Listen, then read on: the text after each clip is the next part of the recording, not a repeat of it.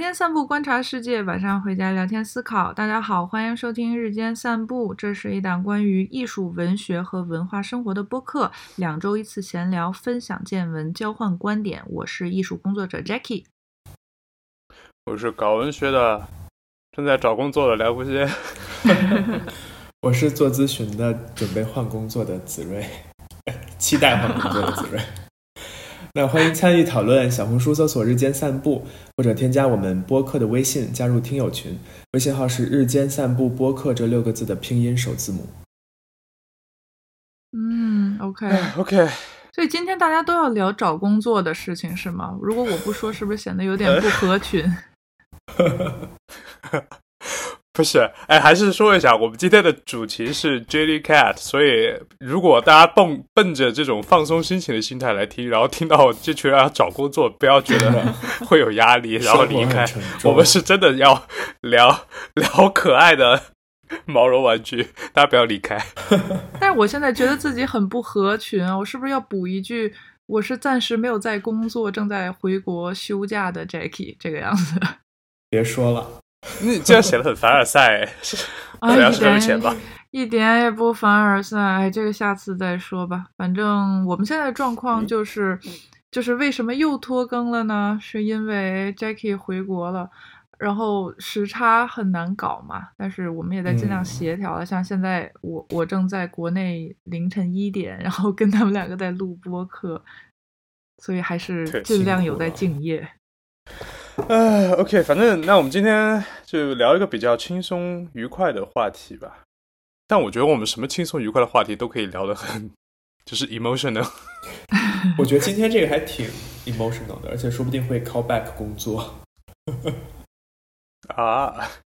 对，就呃，今天想聊，其实也不只是 Jellycat 那个牌子，就是所有的毛绒玩具这个。呃，类目吧，或者也可以更广一点，就是那种很柔软的，或者是跟我们童年有关系的这种物件，玩具呀、小毯子呀，然后呃小杯子呀，就这种东西。为什么要聊这个呢？是因为呃，我是从小到大，就我小时候会有一些毛绒玩具，然后等到就是真的可能读小学之后，我就完全没有碰过这个东西了。呃，但是我去年就是在一次心理咨询的时候，我的医生就跟我说，因为那那段时间压力很大，现在压力也挺大的，就那段时间医生就跟我说啊，你其实可以养一个宠物什么的。然后啊，我说我家太小了，不适合，就是对我也不好，对宠物也不好。虽然我真的很想养个小猫什么的，呃，然后他说，那你这样，你可以试试看买一个毛绒玩具。我说啊。因为那个时候，就是即便我们在播客里面，我一直是就是以一个很怎么讲性别平权，然后呃没有很娘的存在，谢谢啊，yes yes，就是以这种没有这种性别刻板印象的呃这样的一个身份，但是在当下第一个瞬间，我还是有点啊，嗯嗯，让我买，我是我一个大男的，然后让我买个毛绒玩具在家摆着，然后医生就跟我说。这个东西你为什么会觉得它跟性别有关系？然后我立刻开始反思自己。哦，对，为什么它跟性别 有关系？呃，因为呃，我医生跟我的理论就是，你其实生活中你是需要一个这样的柔软的东西的。因为尤其在成年人的世界，所有的东西它都是有棱角，都是有硬度的。即便你跟你的好朋友或者是你的伴侣在一块，你们每个人都是有自己的棱角的。总会有一些时刻，你们会互相碰撞，会有一些就是这种坚硬的时刻存在。但是毛绒玩具，它是你可能能够在我们当代社会中找到的一个最柔软的、最完全没有不设防的、完全不会有任何伤害你的嗯能力的一个东西，因为它就是一个软绵绵的一个 小毛团儿。然后他就说：“我建议你可以去买一个。”然后他说：“我给你安利一个牌子叫 Jellycat，是一个英英国的牌子。”他自己边说边就是很兴奋在那笑，然后跟我马上给我把那个官网打开，给我看里面的一些产品。然后，哎，我说产就就我现在在用产品这个词去说这些东西，我觉得对不起他们，因为现在手里正抱着一个小小白狗，就 Jellycat 的那个嗯小白狗。对，我觉得对他对，就是你拥有他们的人来说，可能它都不是一个产品，它就像一个宠物或者是一个陪伴一样。然后当时就给我安利，然后出去之后，我就在街上咖啡馆坐着，我就下单了一个。我第一个买的是一个那个巴塞罗熊，然后那个熊现在是每天晚上在我床上，我每天跟他一起睡觉的那种。好，那我今天就是想跟你们俩聊聊看，就是关于毛绒玩具或者说是这种陪伴性的物品，你们家里面有这种小小东西吗？嗯，什么东西？我家有啊，我家有很多，梁福先应该看到过。然后他曾经在没有 Jellycat 的年岁里，他第一次见到我的毛绒玩具，他还殴打了他们。我没有殴打他们。就是有拎起来，然后你知道，因为梁福仙有的时候是会有那种至死是少年，或者说难听一点就是熊孩子的那一面。谁的？所以他在我家，然后晚上我就吃完饭，然后我们几个朋友这样，然后就可能喝酒啊、聊天啊，然后我们可能在拍拍照片，然后会拿出一些东西，然后他们就看到了，然后梁福仙就会揪起我的那个 Jellycat 的一个兔子，然后比如说把它打到天上，然后再重拳出击，然后拿嘴咬着它的耳朵什么的这种。我没有吧？有，我我当时还在劝你说，你不要这么对他，你要跟他道歉。反正对，我现在感到很抱歉。下次你去我家，你要亲自跟他们道歉，然后并且记住他们的名字。哦，对，名字这个也是一个很我想要聊的一个事情。呃，或者说子睿先说吧，子睿有没有类似的玩具啊之类的？就首先，我想他没有吧？他们无情听众。没有吧？就我想先跟听众分享，就是我们当时在做选题的时候，然后那个应该是梁无歇说的吧，说咱们聊 Jellycat 吧。然后我说这啥呀？这是我人生中第一次听到这个词，就我就是这么土。物种吗？对，然后然后当时群里也没人没人回我说这个 Jellycat 是什么，然后但是这个神奇的大数据在小红书上推，就就大概也就是过了一两天，就立刻推给我很很多那个。什么怎么选 Jellycat 什么的，对，然后我就看了一下价格，它是要一百欧以上吗？就一个那个东西？没有，没有，没有，十几欧，然后三四十欧也可以买到。哦，因为一百欧以上的应该是那种就是巨大号、超大号的，但是估计是，然后对，但那种东西 好贵。对，其实很贵。我第一次看到那个价格觉得很荒谬，但是我看了一下那个尺寸，比划了一下，就 还蛮想要的。就是你真可以，就是整个抱住，然后那种幸福感真的哦。嗯。然后再呃，回到刚刚呃，Jackie 问的问题，就是就从小时候的毛绒玩具这个话题说起嘛。我小时候有是有一个非常非常大的一个毛绒玩具，就是一条狗。我当时是睡在一个。大床上嘛，因为我当时还比较小，所以有的时候我我爸或者我爷爷会陪我睡，但是他们并不会总是陪我睡。所以呢，我我那时候还应该是在一个就是需要大人陪睡以及就是 自己可以睡 睡觉的一个切换期之间的一个对，所以当时的时候，呃，我我已经忘了那那个毛绒玩具是一条狗。是大狗，是趴在床上那种大狗，我已经忘了它是谁给我买的，我已经完全忘了。然后，但是对我来说，它的意义在于它特别稳定，因为就是无论是 有没有人陪我睡，它会陪我睡。然后我记得我就是每天晚上会揪着它的一一只耳朵，然后导致一只耳朵被揪坏了，给揪掉下来了。然后那只毛绒玩具就是伴随了我。搬了两次家吧，它就一直放在我床的最里边，然后到后面实在是就是太烂了，然后也没法洗不出来了，然后就把它扔了，就嗯，呀，这是我小时候的第一个毛绒玩具，应该也是我唯一一个大型的毛绒玩具，到后面就没有了，所以我可能那个小时候我真的没有任何的所谓的性别敏感程度吧，我觉得这东西就真的还算是陪伴陪睡的。一个很重要的一个物件，这个我也觉得有点，就从什么时候开始，就毛绒玩具变成了一个好像只有女孩才会喜欢的一个东西了？有吗？因为其实我很多，对啊，因为你看现在，比如说我们去就比如说那个商场的顶楼，它不是有很多那种毛绒玩具吗？他基本上好像我看都是小女孩在那边买，因为我 就之前去波马士楼上逛那个 Jelly Cat，就我其实还有一点尴尬，因为我旁边都是一群小女孩，然后就我一个男的在那买，然后买的时候还以为是还就是不经意的假装，好像比如说给给我的什么侄女儿买什么之类，其实给我自己。然后我因为我会想到，就是一些比如说文学史上或者电影史上很著名的一些小熊玩偶，比如说你看过那个《故园风雨后》吗？《Brideshead Revisited》没有哎。伊芙琳沃写的小说，然后改编成了英剧和电影，里面有一个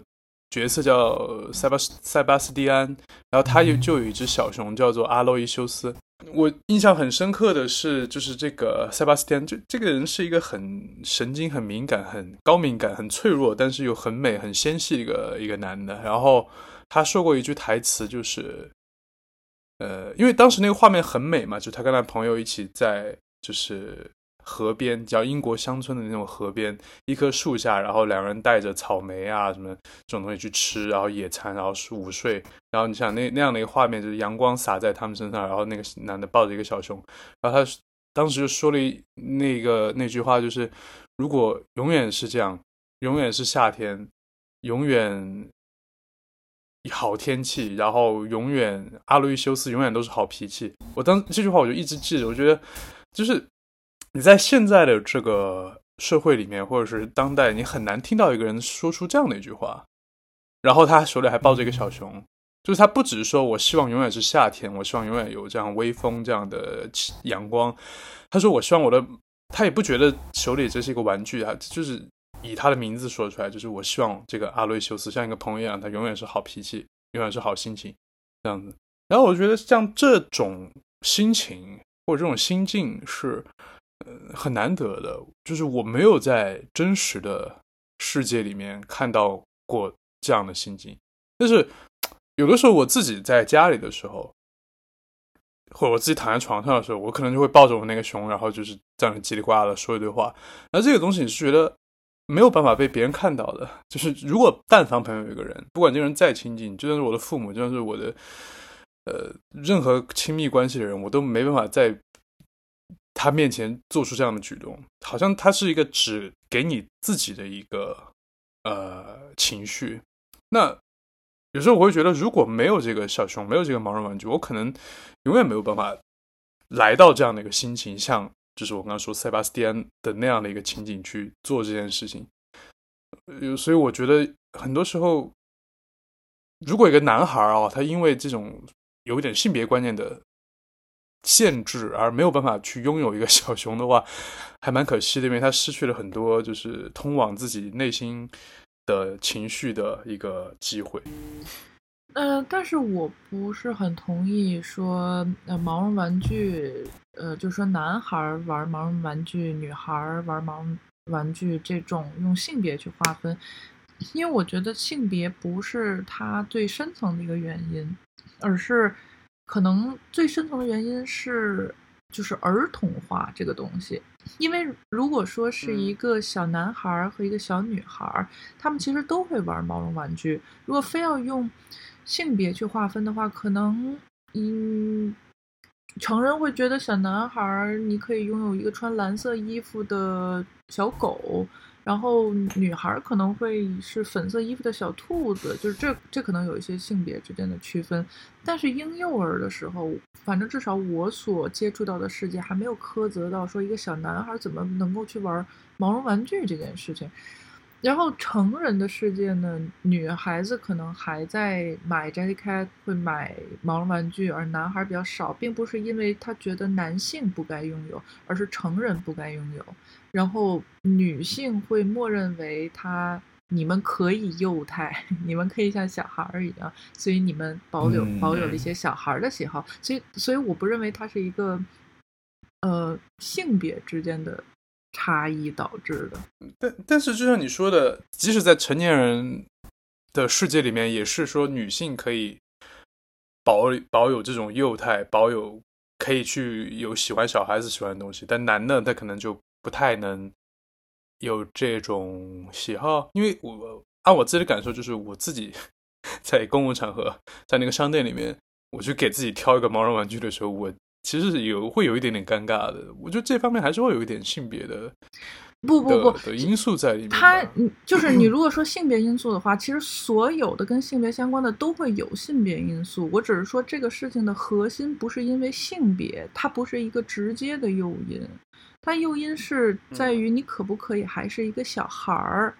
其实，如果说是一个女性，然后比如说放置在对她的要求是要成人化的时候，她也是不会突然间拎出个小兔子，然后在那里，这是我的好朋友，他叫什么什么，她也是不可以的。只是说，我觉得你会，我对我我确实会，就是 因为因为，但是并不是因为说我跨过了什么男性和女性的这个身份的，就是中间的这个问题，而是因为。呃，我的生活导致我其实可以更多的像一个小孩儿，不会有人对我指指点点，或者说大家看不到我，指指点不到我，所以就是这个原因，我会觉得它跟性别它不是一个直接的诱因。咱们怎么又聊到性别了？怎么能回到那什么吗？对，我觉得对对，不要聊性别了，每次聊性别都会被骂，我都无语了。对呀，咱就聊毛绒玩具就行了。那子睿呢？你呢？你你你有毛绒玩具吗？现在就是我现在，我现在有一个特别小的，就是当时我跟一个人去，就活的是吧？不是不是，没有，就是我当时跟一个人去那个宜家，然后他买了一个小的，一小什么小狗吧，然后特别特别小，就放我这儿了。然后别的我就没买，我觉得是这样，就我是一个特别实用主义、特别冷血的人，as you said just now，所以，所以我觉得毛绒玩具对于我来说，它的功能性就是抱枕。然后我现在就因为我有很多枕头嘛，我觉得直接抱枕头比抱毛绒玩具其实要更舒服一些，因为枕头它比较软，而且它比较规则。然后我现在可能就买了很多枕头，所以我就没有再买毛绒玩具了。因为毛绒玩具，我觉得对我来说跟枕头比较大的一个区别在于，因为它比较具象，它就是一个小狗或者小猫、小熊什么的，我就会可能抱着它，然后跟它说一些话什么。但是我没法抱着一个枕头 对一个枕头。但是有没有想到，就是从这个实用性来讲，就是它们俩还有一个区别，就比如说枕头你是可以直接洗枕套的，但是毛绒玩具其实很难洗，或者它洗了就变形，它就变成了另外一个。就是另外一个物种，而且你在我跟你说，我跟你说，我玩这些毛绒玩具还有一个，我还有一个很好笑的一个乐趣，就是你在看他们被洗的时候那个表情，但是但是我有一些表情的，然后一些动作很好笑，就是妈妈救我的那种感觉，在他们泡在水里面，然后很委屈的那个表情，特别好笑。你有时候你去小红书上搜，就是洗 Jelly Cat，就是我每次就会有时候会搜一下这个，就是洗 Jelly Cat，大家。听众如果有兴趣，可以搜一下，就看得你哈哈大笑。就是那些小东西在水里面那个表情啊，真的是跟小猫小狗被洗是一样的。就是我为什么不在这？为什么是湿的？对那个。对子睿说的这个话，就完全暴露了他其实是一个不太会主动拥有毛绒玩具的人。因为你拿枕头和毛绒玩具去就是去对比的话，然后你既然说它好不好洗，但是你知道拥有摘开或者拥有这种毛绒玩具的人，他不认为洗它本身就像洗一个枕头，他其实更像是给自己的小宠物或者是小朋友去洗个澡，可能你要就是很认真的把它的毛打理好，然后晾干，然后之后就是。那种毛绒的东西，你晾干了之后，它可能还会打结，然后你还要用梳子，就是把它稍微疏通开。对，然后你要用，你要懂得这种乐趣，你才会主动的去拥有一个毛绒玩具，而不是一个枕头。因为因为因为我最近突然开始反思，因为我之前不是一直都说我不喜欢小孩，我觉得小孩很烦嘛，然后我突然开始反思。会不会有一天，就等我，比如说真的有了孩子，我可能会真的非常爱这个小孩，因为就什么呢？因为就像 刚刚 Jackie 说，我在小时候不懂事的时候，也不是小时候吧，就前两年 还在致死是少年的时候，就可能觉得这是一个一个一个玩具嘛，然后就抛来抛去的，然后也没有什么负罪感。但是我现在的状况是，因为我那个巴塞罗熊，我还给他起了名字，他叫 Christopher，然后他在我床上嘛。他比如说有时候早上起来，可能又我睡觉其实还挺不老实的，然后有时候早上起来会发现他被我踹到床底下，然后 就趴在那个地方，我就会把他拎起来，然后摸摸他，说抱歉，不好意思，不好意思，来来把你把你放好。然后这个东西，这个反应是非常自然的，你就没有说我现在要演一个什么呃角色或者怎么样，就单纯啊，这怎么像怎么把你的宠物或者小孩这个踹到地上去了，就是还就是你真的会觉得啊，他可能会不舒服，然后把它抱起来怎么怎么样，然后把它放在那儿。但是我觉得就是在我眼里，我就毛绒玩具和宠物或者是孩子其实是非常非常不一样的物种。我觉得它最大的不同是在于，就是毛绒玩具你是很难失去它的，或者说他是不会抛弃你的。但是无论是你的孩子，还是你的宠物，还是你的亲朋好友，他其实都是有抛弃或者离开你的可能性的。那这一点其实嗯是很影响我看待某种玩具的，因为就是我会觉得它可以是一个情感寄托，但是由于它。本身它没有任何的主观能动性，就是它，它连离开我都不会，就导致我并不会特别珍惜它。能理解我的意思吗？是不是有点绕啊？那你是不是就是我？我揣测一下，是不是你谈恋爱的过程中，如果这个人他非常非常爱你，你就反而会对他很对？是，就如果这个人对我来说是百分之一百安全的，我我觉得我就不会那么上心，是这样的。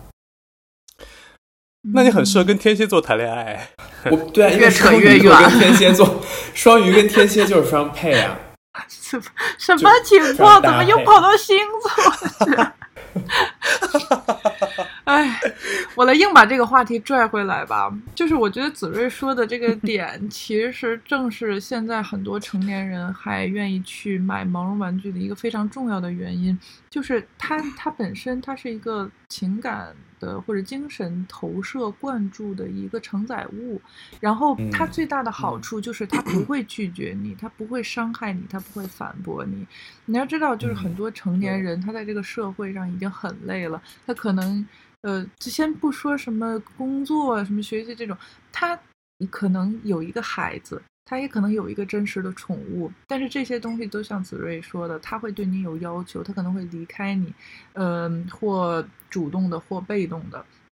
这些都会成为一种压力。但是一个毛绒玩具。他永远不会对你做出这些事情。其实这个是会给现在的成年人很大的安全感的。然后他也是，就是为什么毛绒玩具会在我们这个时代又变得非常，就是成年人世界里火起来的一个非常主要的一个原因。我觉得正是因为子睿说的这个点，就是我之前的心理心理医生会建议我去买一个 Jellycat，因为就像我刚刚说的，任任何人，你现在日常生活中。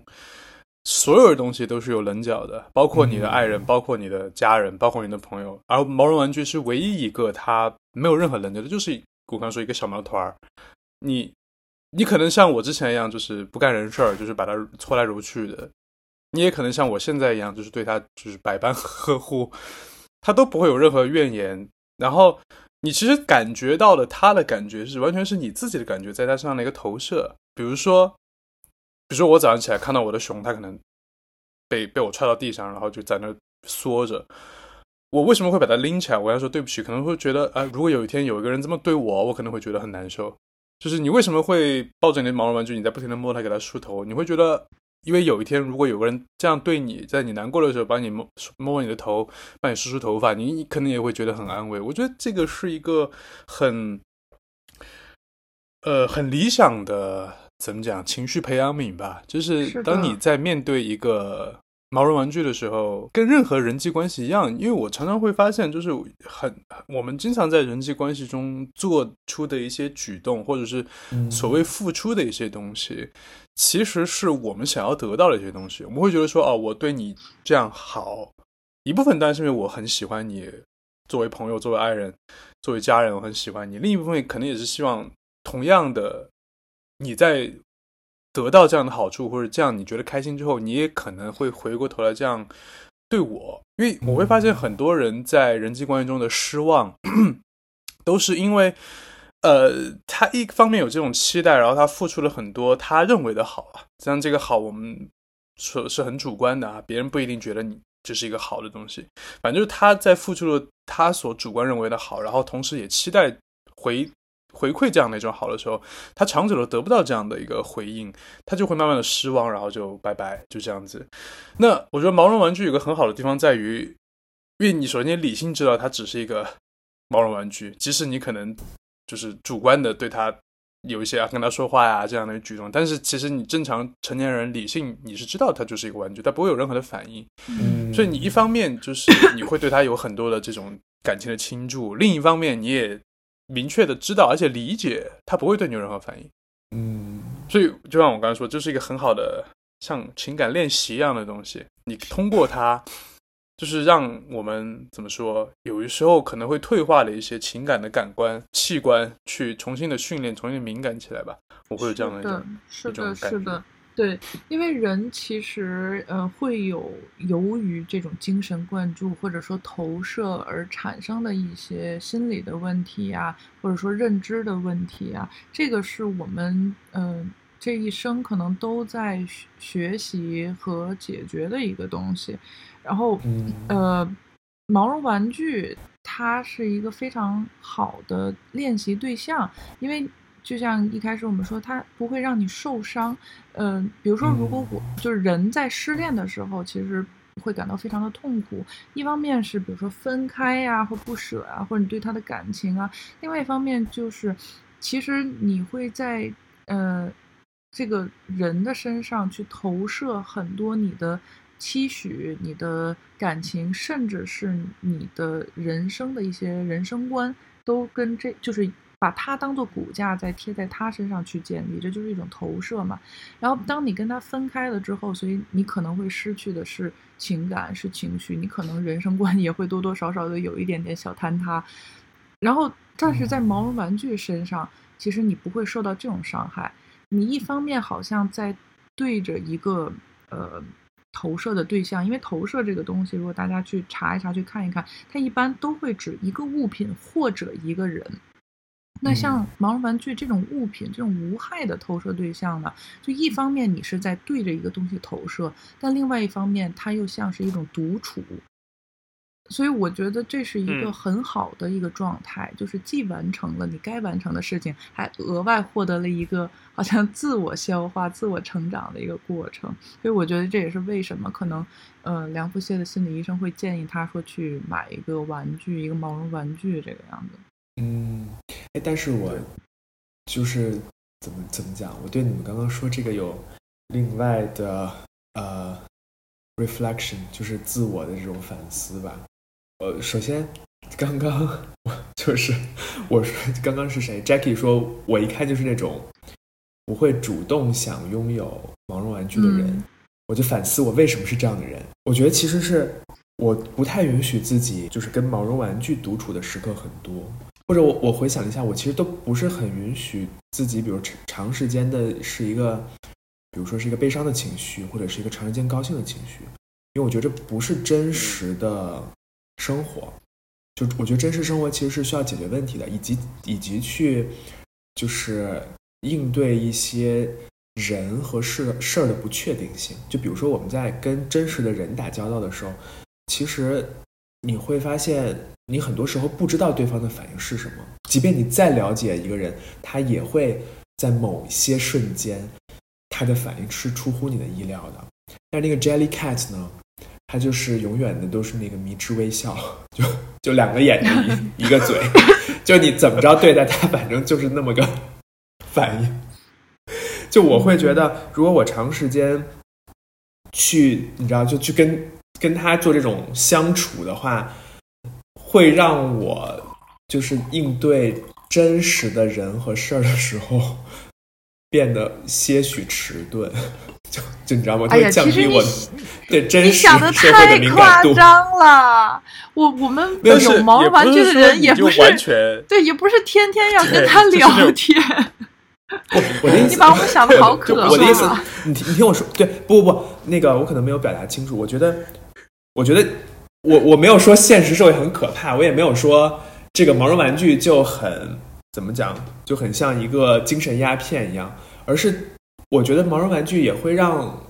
至少我吧，就陷入说，比如说当我面对一些困难或者我想倾诉的时候呢，我总找他，就它是一个，因为它是一个最简单的一个，就是出口嘛，你能明白吧？就是你找一个真实的人，那人家首先得想倾听，对吧？这本身就是一个条件。但你找一个毛绒玩具呢，就是 anyways，它只要在那儿，你花了几十欧，它就是 always there。所以就是，我觉得它是很不一样的。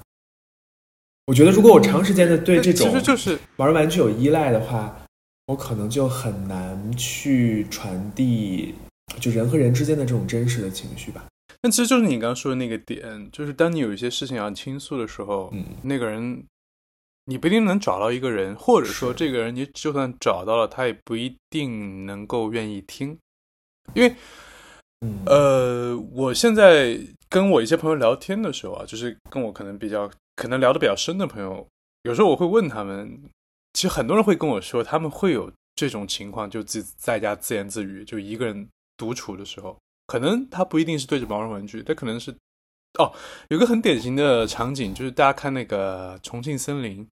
你们有印象吗？就是梁朝伟在里面，他失恋之后，然后王菲那段时间不是老是偷偷潜进他家里面帮他 做家务活，帮他改，就是改变一些家装这些东西嘛。然后他有时候就突然看到自己家里面，然后本来是一个就是烂烂的一个抹布，然后被王菲换成了呃一个完整的抹布，然后。本来是一个什么小破破破破烂烂的一个玩具熊，然后王菲给它换成一个就是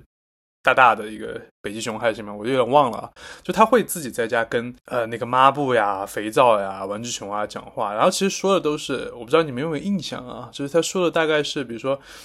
呃就看那个抹布，他说你怎么还滴滴答答的呀？然后不要再哭了，有什么好伤心的？然后王菲给他换成好的抹布之后，就说啊，你看你现在不好多了吗？也不哭了，然后气色也好很多。但其实说的就是自己，因为他失恋嘛，被那个空姐甩了，怎么着？就我很多朋友就是聊起来这件事情的时候，他们会有这种情况，就是自己在家讲话。那他讲话的对象不一定是毛绒玩具，他可能就像梁梁朝伟一样，对着一个香皂在那边讲话。那为什么有这个需求？他为什么不找一个朋友？你看，比如像梁朝伟那个角色，他长得又帅，对吧？嗯，他很多那个想要约这个女孩出门，绝对是 OK 的，但是他没有去跟别人去呃找一个对象来倾诉，而是自己在讲这件事情。很多时候是因为我觉得你想要倾诉的那个东西，一方面可能你会有羞耻感，你会觉得啊我说出去会有点害羞；另一方面是因为这种事情你其实自己知道，他对别人来说他根本不是一个事儿，他别人会觉得啊你怎么会这么。敏感或者是怎么样，但是他你知道，他对你来说就是一个很重要的东西。当你理性完全知道这件事情，你在任何人那里都得不到共鸣的时候，你如果单纯是把它憋在心里面，你是会憋出问题来的。这个时候，你就必须要把它讲出去，把它说出去。因为如果我们稍微，我突然想，之前有有朋友说，你们这播客怎么一点干货都没有啊？我们今天就来一点干货。如果是如果大家对文学理论有兴趣的话，就是在比如说一些身份理论里面的一些叙事叙事理论里面，叙事这件事情是很有力量的。就是当你很多的没有办法解决的问题，你去通过诉说，你去通过叙述去把它讲出来之后，这个行为本身它就有一种建构的价值在里面。当一个问题，你没有办法解决，尤其是这种心理的问题，尤其是些情绪上的问题，你没有办法去解决的时候，你同你可以试试看去把它说出来，或者你如果觉得自己在家讲话这个有点 creepy，你可以试试看用写的办法，就像写日记一样，或者是写这种小小说一样的这种东西，它其实会很有帮助，因为你在叙述的过程中，你其实就梳理了自己内心的一些想法，然后在这个梳理的过程中，很多你如果单纯把它放在心里面，它像一团混沌一样在你心里发酵的那种毒素啊！它其实通过这种梳理，因为其实叙事它是一个理性的东西嘛，你用理性去梳理这些纯感性的情绪的时候，它会疏通很多东西的。家里有一个这样的毛绒玩具，它怎么着也是一个具象的一个小动物的形象，它会比起 就是梁朝伟对着一个香皂说话 会好很多。它可能在一个。就两者之间，就两个极端，一个极端也不是极端吧，两个状况。第一个状况就是我对着一个香皂去倾诉。第二种状况是，我觉得运气很好，你可以找到一个愿意听你讲，而且能够懂你一些非常细微、非常在别人看来微不足道的一些情绪的这样的一个人。那如果你很幸运的能有这样的一个人去听你讲这件事情，而且他可以给你很多积极的，而且是真诚的回馈的时候，那其实这段时间你是可以不需要这个毛绒玩具的。但是。如果你找不到这样的一个人，你又不想说我是我对这个香皂讲话，那毛绒玩具是一个很好的，我觉得中间的一个选项。其实毛绒玩具很多时候，如果你家有条件养狗养小猫，你你其实也会对自己小猫讲话的，对吧？会对自己的小狗讲话的。那我觉得毛绒玩具一个很好的点就在于，即使在这段你的生命的这个期间，你找到了很幸运的找到了那样的一个人，你可以把你所有的情绪，你的这种呃。这种很很很呃细微的这种感受跟他分享，然后也可以得到正向回馈的时候，毛绒玩具他不会说哈你你你冷落我了，你呃你走了，然后我也不要你了，不会，他就会一直在那边。然后等到那天某一天这个人可能离开你，你可能走，你们俩分开之后，他还在那，你还可以回头再跟他讲话。因为我们刚才其实一直在假定我们拥有一个毛绒玩具，其实要跟他倾诉，要跟他交流。但我觉得这个只是拥有毛绒玩具的人的很很少的一部分的人，很少的一部分时间会做的事情。因为毛绒玩具，你拥有它，对我们不是为了，就是这个应该不是一个主要的目的。而且就是我我们其实可以去聊一聊，就是当我们拥有一个毛绒玩具的时候，我们是为什么需要拥有它？比如说，我可以想到的是，呃，像刚才说的这种交流的、慰藉的呀，然后释放压力的呀。就比如说，你揉它，你打它，你把它扔来扔去，其实这也是可以的。虽然我们开玩笑说梁福贤应该跟我的毛绒玩具去道歉，但是我觉得，嗯，这个物品你去怎么弄它，我都是 OK 的。然后现在还有一个。嗯，很很有趣的一个现象吧，就是毛绒玩具它其实承载了一些类似于社交属性的东西，就是大家买了这个毛绒玩具，像国内的话可能会发朋友圈，然后会发小红书；国外的话，你可能会发到 Instagram 上，然后或者是 Facebook 什么之类的这种。而且这个东西并不是说我的一个单纯的一个。观察，而是当我在看 Jellycat 这个品牌的时候，首先就是很多人确实会把。他们自己的 Jellycat 的收藏品，或者自己最有感情的去抛到网上，然后 Jellycat 在就是进入到中国去和天猫啊、淘宝啊什么的，就是合作的时候，他们还拍了一个短片，其中这个短片里有着重的提出的一点就是，嗯，其中可能是一个受访者，我不记得他是具体是什么职业吧，反正他采访了几个人，这个人他就提到说，我愿意把 Jellycat 然后去发到朋友圈，让大家就会觉得它很可爱。什么的，就你可以侧面的看出来，其实，呃，毛绒玩具的社交属性被呃 Jellycat 其实是当做它现在的营销的一个策略的，而且 Jellycat 已经有很多年了，因为呃，我印象当中是这两三年好像大家都在说，然后开始买，就很可爱，然后也出了很多什么法棍呐、小蔬菜呀的那种，但是从我基本上可能刚来法国没几年的时候。呃，我就买了第一只 Jellycat 的兔子，然后那个时候你在法国的呃，就是偏儿童类的用品店，其实都可以看到 Jellycat。然后它当时主打的其实还不是说各种设计啊什么的，而就是一个很好的品质。当时我有听其他人有讲说，嗯，毛绒玩具这个东西其实对婴幼儿婴幼儿来说可能会变得很危险。比如说它上面的小纽扣，它的小挂件，呃，很容易被孩子吞食。然后 Jellycat 它就会尽量的在儿童使用的玩具里要去避免这方面。还有就是，如果说你的那个布料用的不好，其实这种毛毛的东西它是会被小朋友吸入到就是鼻腔啊、肺里面的，这会对对他们来说造成很大的伤害。所以 Jellycat 其实一开始的时候，它有主打说我们用最好的原材料，我不会掉毛屑，不会给小朋友。造成伤害，然后它的手感也非常好，就无毒无害的那种形象嘛。是在那个时期，我买了我的第一只的 Jellycat 的兔子，然后抱起来真的是很舒服，然后它也确实不掉毛线，没有异味，然后也没有那种容易被小朋友吞食的部件。就就这样过了很多年，就是过了几年之后，最近再去刷小红书啊，什么朋友圈啊，我就发现，哎，大家其实都在买，而且它出了很多很多的款型，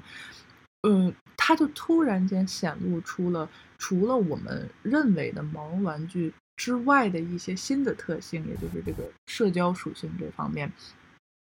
然后除了这种社交属性呢，我觉得其实还有很多，呃，是。就是毛绒玩具所承载的，比如说，嗯，思乡情绪，就是或者说怀旧情绪。当我们就回忆起小的时候，经常是会跟我小的时候的玩具，我从小到大陪陪伴着我的那个小娃娃是相关。所以，当你在拥有它的时候，也是一种思乡情绪的，就是呃载体吧，就等等的。所以，就是说回来，我会觉得说，嗯。呃，当我们在讨论毛绒玩具这个东西的时候，它其实真的不仅限于说针对一个呃婴幼儿的一个陪伴，或者说成年人，呃，还会 去跟他长时间的沟通。因为就算是我自己，我也觉得这个场面还是蛮吓人的。我觉得你听完这段，我会觉得咱们有收到 Jellycat 的广告费，但是没有没有就没有啊。我们但是他如果愿意后补给我是可以的，真的对，没有关系，可以后面后来补给我们。呃，对，就 Jackie 说的这个让我想起一个，就是我最近新买的一个，就是他们的小狗，就是一个小贵宾。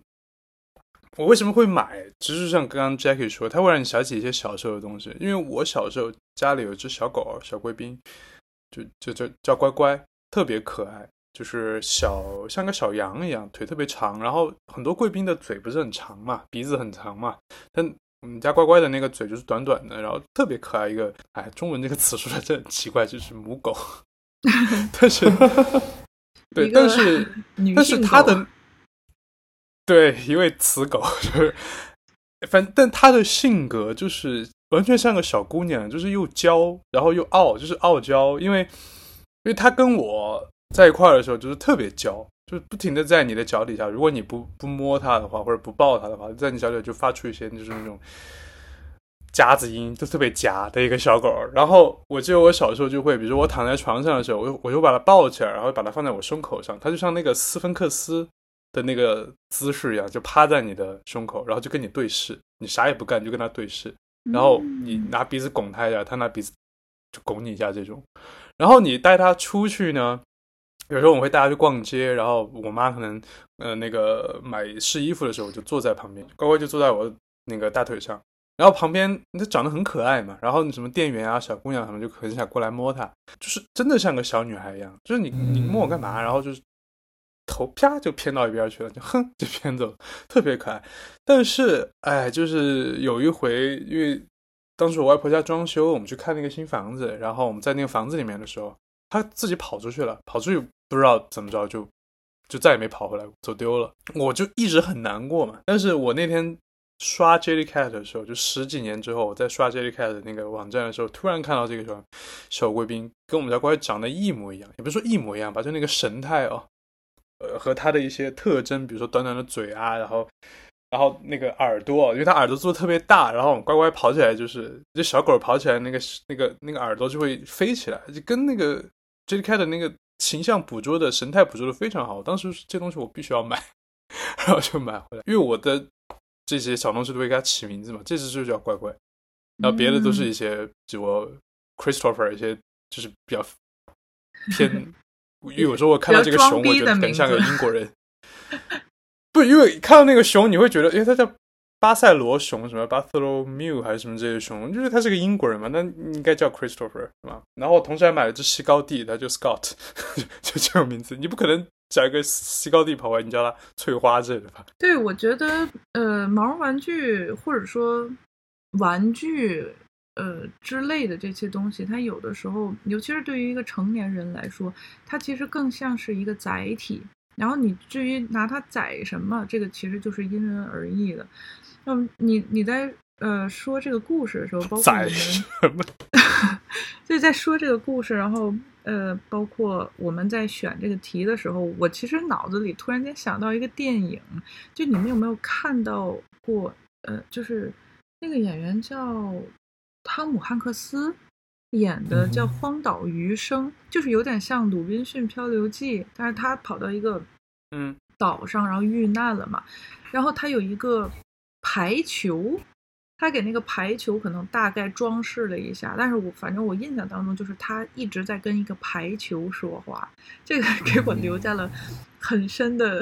印象。然后，但是我觉得这个呃片子里面，它其实是有一些嗯提提炼之后的一些象征性的东西，比如说它有那个排球，它那个排球其实象征的是比如说朋友啊、交流啊、陪伴啊，就是这种关系。然后它好像是还有是怀表还是戒指，可能就是象征着爱情，然后还有是象征着责任。它其实就是挑了几个物件去承载这个人在荒岛上就是无人交流时的，就是这些呃东西的一个释放。然后呃，我觉得对于很多人来说，就是毛绒玩具，它就跟那个呃汤姆汉克斯在荒岛上的那个排球是一样的，就是我们不可能对着一个排球会出现一种幻觉，是它是一个人，然后跟他这样的交流。但是有的时候我们需要一个这样的载体。去去放一些不太好用别的东西去容纳的东西，相当于一个容器嗯这样子。然后像呃梁福歇刚才说的，他的那个乖乖，他的小乖，他可能就是 童年，或者说是嗯、一些柔软的记忆，已经回不去的时光。然后或者就是自己当时心爱的那个小狗，它现在需要一个毛绒玩具，再去把这些东西像一个精美的盒子一样把它们装起来。但是我相信梁福歇应该不会，呃，就是你应该知道它不是真的狗吧？对对啊对啊对。这个问题突然问的我就是对我其实想说的就是，我觉得哦就是大家就知道它只是一个载体。对，对，因为我我知道那个电影，然后我还记得就是在啊、某电影评分网站上有一个很多人几百还是几千人点赞的一句话的评论，就是你会为一个排球哭泣吗？嗯，他那个评论就是大家看完这个电影，然后就看到这句话，觉得嗯，是。因为我觉得很多人在那种情况下，是你他需要一个对话的对象，因为人，我觉得人他他就是一个社会动物，你不可能说我永远独处，即便在这种情况下，在某种情况下，你需要谨慎的对待自己情感的时候，你还是有这种倾诉欲，然后这种情况下。在一些极端情况下，可能就是一个排球，或者是一个嗯香皂，对吧？但是如果你有机会可以买到一个毛绒玩具，然后你又很喜欢它，我觉得这是一个很好的一个一个倾诉的对象。嗯，所以，哎，Jackie，你的那个兔子有名字吗？有啊，我兔子叫毛脚，因为它嗯脚的面积很大，所以就会让我看到哦它的时候就会觉得，哎呀，好大的脚。然后它又很毛，所以就毛脚，很直白。我觉得 那跟你的那个打游戏的 ID 叫毛头有什么亲缘关系？没有，拜把子，可能不是我，我可能因为你头头很大，然后又有毛。不是，可能我对毛的东西会有一个下意识中，就比如说我自我自己叫毛头，然后我有一个兔子叫毛脚，然后有另外一个章鱼的玩具，然后它也是毛绒的嘛，所以它叫毛手，因为章鱼我觉得它有很多手叫毛手，这样。它为什么不是脚呢？不是八爪鱼我我有毛脚了呀，然后我会觉得它剩哦，的有毛脚。对，可能是，然后可能比如说我动森的岛叫做一撮毛岛，一撮毛岛嘛。你用比较时髦的话，就是福瑞控，呃，这都不太对。并不是，并不是，我并不是福瑞控，我只是很喜欢毛这个概念，我很喜欢毛这个概念。那胸毛呢？嗯，胸毛可能胸的概念大于毛吧？怎么又跑到胸毛？为什么要让毛绒玩具这一期就是偏到这种程度？对不起，真的，这期很可爱。嗯，对。呃，我记得你好像还有一个是摇鱼还是魔鬼鱼的玩偶啊？那个，对对对对，那是一个，嗯，就是魔鬼鱼 Manta 嘛，那个叫二棒，因为他 的脸前面有，他的脸前面有两个，我不知道是须子还是牙一样，他就很像，他好像伸出两个小手，就是就是伸出你的大拇指，就是棒，然后他。有两个嘛，所以就是 二棒。因为如果对魔鬼鱼这个物种没有什么印象的朋友，可以去搜一下魔鬼鱼的图片。它的它那个嘴哦，两边就是它的嘴的形状，就是两个凸出来的白色的东西。然后它它那个 玩偶又做的非常写实，就真的在那个毛绒玩具的前面做两个小小的那个小凸起。哎呀，好羞耻啊！为什么突然开始暴露我的毛绒玩具的名字？而且我觉得我的很好啊，但是他们一点都不洋气，就没有那种 Christopher 那种。要比什么？那你要比的话，我的植物还有名字呢。你还给我家的 Stephanie 和 Antoine 以及 Constance 都浇过水。是的，是的，我对那个 Stephanie 印象深刻。就他最缺水，对一个疯婆子，嗯，因为我为什么对你的那个魔鬼鱼的玩偶特别有印象，是因为有有一回我在你家吃饭，然后 Mochi Mochi 是我们朋友的一个柴犬，是真狗，然后看到那个是一个真实的狗，一个真实的柴犬，一个富二代，然后 一进门，眼睛直接看到了那个 Manta，因为 Mochi 平时很乖的，就是不不会不太会往床上或者是。沙发上面跑，他看到那个曼塔，直接呃看到二棒，直接冲上去把二棒叼起来就开始甩。当时一个，当时有个瞬间，我觉得这个所作所为不就是之前的我吗？嗯，我还有一个想要聊的一个点，就是嗯。其实就是无论是现在比较流行的 Jellycat 呀，或者说其他的喜欢玩具的人，因为其实还是有很多成年人他们会喜欢其他类型的呃玩具，比如说有的人喜欢乐高，呃，有的人喜欢收集米老鼠之类的东西，嗯，呃，而且通常呃这些人他都会跟收集。会相关，就很多人吧，并不是说所有，但是他们都会变成一个收集的状态。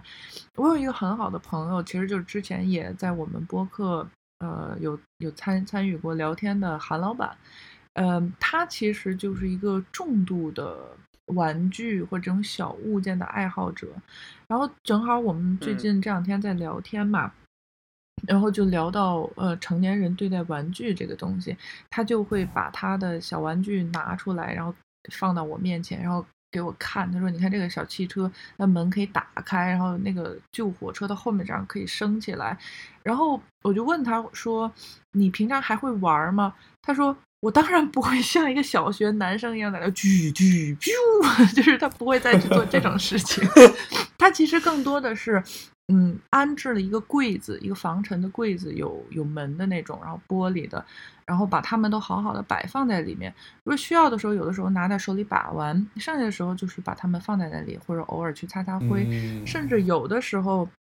他买回来的玩具他都不会拆包装，然后就是放在那里面。或者说，比如说他会买两个，一个是有包装的，一个是就是拆包装的这个样子。然后，呃，他就说，其实现在他在去面对这些玩具的时候的心态，和小的时候拥有它的时候是不一样的。他现在可能会觉得这个东西很好看，或者这个东西的材质很好，或者说这个东西的设计很精妙，就更多的他是把它当做一个。呃，可以被审美的，或者说可以被对，可以被审美、可以被收藏的一个东西，再去购买玩具。所以，即使说它是一个满屋子玩具的成年人，可能一个小朋友进来会跟他一样就很开心，但是他也也不是童年的那种状态。我觉得这个状态我是特别特别能理解的。然后呃，很多现在还在买毛绒玩具的人，然后他拍照片，他有一排的呃狗，各种各样的小狗啊什么的，应该也是出于相同的这样的心态吧。不是，因为因为我会觉得，如果是我，完全是我个人的感受啊。不不针对任何那个什么别人啊，如果我买了一个毛绒玩具，然后我买了两个，其中一个是包装包起来的，我就会我就会觉得被包起来的那个有点可怜，就是永远被关在里面的那种感觉，投投射太多。嗯，但是我也会有舍不得拆开的毛绒玩具，其实。就是，尤其是就是这个东西，它不会让我觉得特别，呃，拟人化的话，比如说它是一个安抚巾，因为安抚巾它其实是一个小方巾，然后现在安抚巾上流行可能会做一个小动物的头，然后在那里，然后可能那个安抚巾四角会放上一些小手小脚，就是它是一个比较抽象的，比如说小兔子啊或者小熊啊这个样子。呃，我就有一个安抚巾，然后它是放在一个呃礼物盒里面的，就是，嗯，我可能会拿出来看一看，我觉得它做的很棒，然后它的手感很好，但是毕竟我也不会像一个婴幼儿一样，就是一边抱着我的安抚巾一边吃我的大拇指，所以我就不需要它经常的在我的枕头旁边，所以我还是把它保留在一个盒子里面。就我觉得可能，呃，成年人对于玩具啊，呃，毛绒玩具啊，它。可能不再是玩儿而拥有它们，他们其实是为了拥有而拥有它们，就是会有这种情况，所以会保留它的包装吧。你说起安抚巾，我的第一反应就是一个小小破布条，因为这个东西对我的概念就是你从小小时候盖的一个小毯子，或者是一件旧衣服什么的，你同时从小就是。握着它睡觉，然后你到后来，你其实长大了，你已经这个东西已经非常破了，但是你仍然舍不得扔掉它，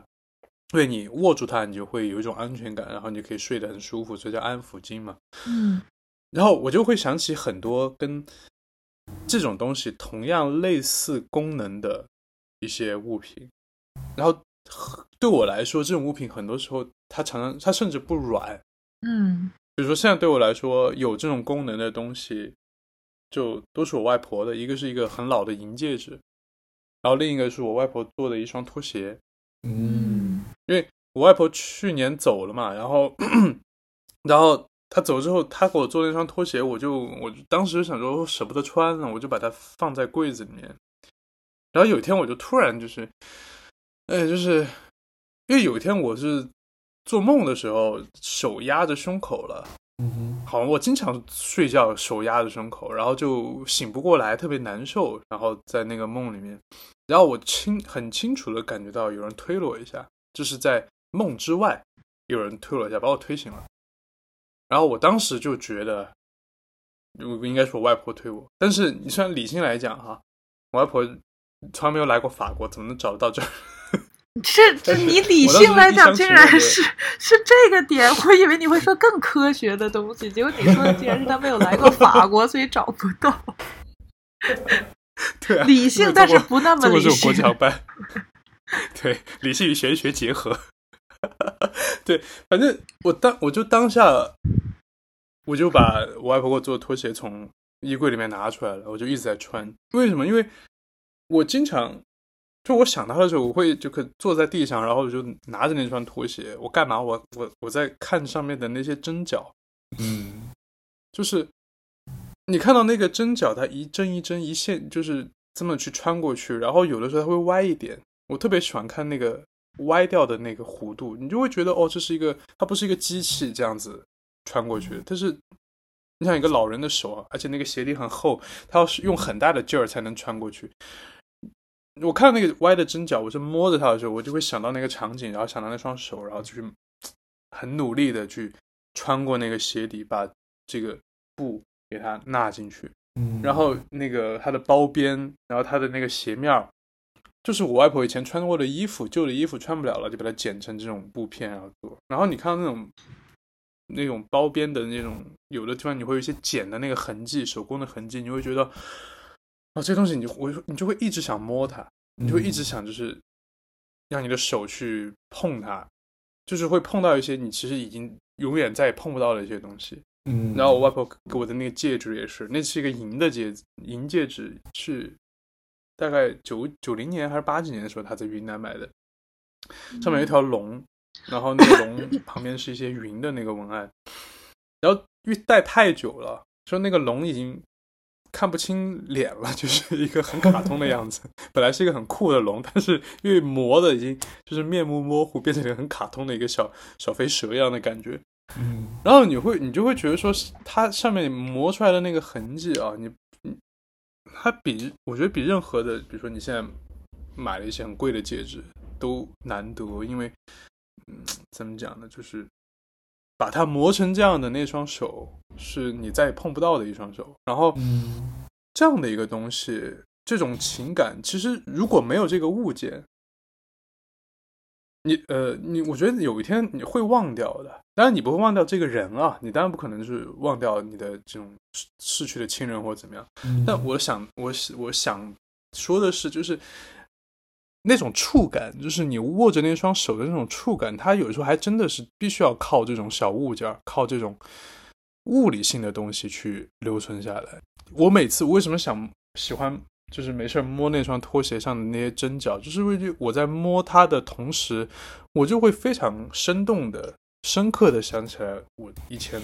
我跟我外婆一些手的接触、拥抱的一些的那种感觉，甚至味道什么的，就是全部从记忆里面涌出来。但是我不觉得，如果我没有这双拖鞋，如果没有这个戒指，我能够那么就是全方位的，就全息影像一样的去想起来这种东西。嗯，它，我觉得有时候是需要一些这种 trigger，就是那种触发机制的这种东西，去嗯把人的这个记忆给给激活出来啊。所以我觉得，嗯，对，就毛绒玩具这种东西吧，或者这种物件吧，其实很多时候它的存在就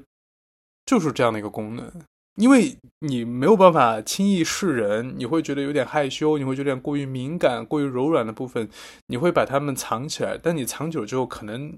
你太久不碰，它可能就被忘掉了，或者是你没有办法再把它拿出来了。但是这些东西就像一个钥匙一样，或者是一个就是触发机制一样，能够让你一不停的去练习，不停的去，嗯，怎么讲，重新发现它们。嗯，嗯，那我们今天就要不聊到这里，也希望听众能够在下边分享你和毛绒玩具或者其他这个心理投射物的一些小故事。那今天就这样吧的，，如果大家有这种喜欢的毛绒玩具，欢迎在评论区告诉我们。嗯这期应该没有在评论区打广告可骂的点吗？有哎，很多。是吗？好，就这样吧，大家晚安，嗯拜拜。拜拜，拜拜。